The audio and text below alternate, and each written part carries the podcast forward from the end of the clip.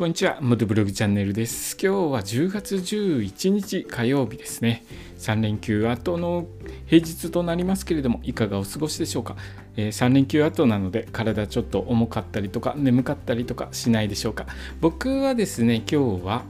まあ、いつも通りの平日を迎えてるんですけれども、えー、その他にですね、バイクの整備を少しやってみました。どこを整備したかというと、ずっと前からたびたび言っているドライブベルトのところですね。自転車で言うとチェーンのチェーンにあたる部分なんですけれどもそこを新しいものと交換しました。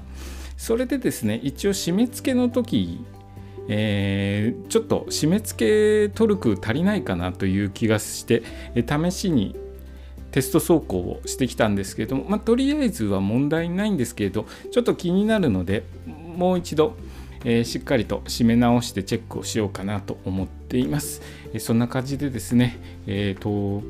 今月道の駅関東の道の駅全部終わらせるために少しずつバイクの整備をして、え道の駅周りに備えています。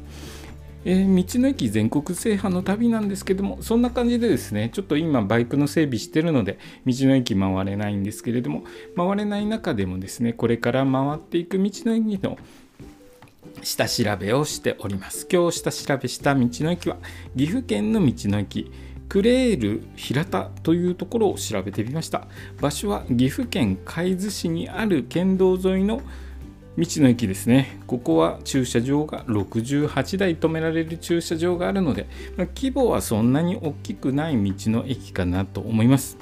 えー、名前についているクレールクレールとは、えー、フランス語で明るいという意味ですね。明るい道の駅というイメージなのでしょう。えー、ここではですね地域で生産されたよもぎを使ったよもぎソフトクリーム。よもぎそばなどが食べられて、えー、よもぎ好きな方にはたまらないんじゃないかなと思います。それとですね、ここに入っているテナント施設なんですけれども、怪獣怪獣カフェ怪獣カフェっていう名前のちょっと変わったカフェが入っているんですけどもレストランって言った方がいいのかな、えー、食べるところが入ってるんですがそこがですね令和4年ですから今年ですね今年リニューアルオープンしたそうで、えー、非常におしゃれな食事を提供しているようです、えー、地元で採れた新鮮な食材を使った料理やデザートを提供しているそうです。なのでここをですねよもぎだけじゃなくて、えここの怪獣カフェで美味しい地元の食材を使った料理食べてみてはいかがでしょうか、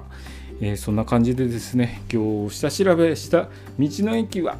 岐阜県の道の駅クレール平田について調べたことを放送させていただきました。えっ、ー、と今週ですね。今週道の駅行けるように少しずつ整備の方を進めていこうと思います。今日の放送もお聴きいただきありがとうございました。それではまた明日。